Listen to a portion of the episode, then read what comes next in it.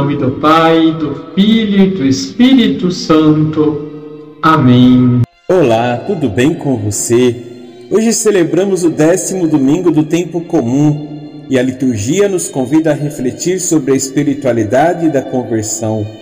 O Evangelho de Mateus, capítulo 9, versículos de 9 a 13, nos apresenta o um exemplo concreto, a sua própria conversão. Mateus era um cobrador de impostos que Jesus chama para segui-lo.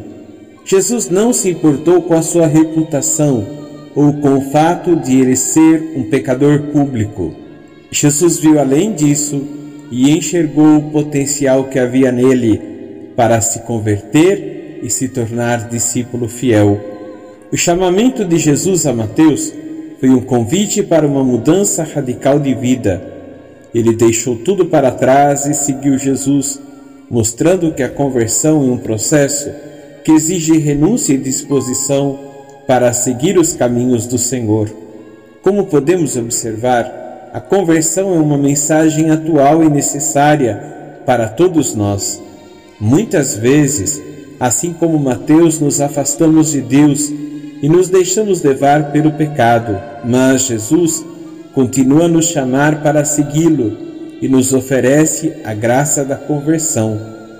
Que nesse décimo domingo do tempo comum possamos nos inspirar no exemplo de Mateus e nos abrir para a graça da conversão, deixando para trás tudo aquilo que nos afasta de Deus e seguindo os caminhos do Senhor com fidelidade e amor.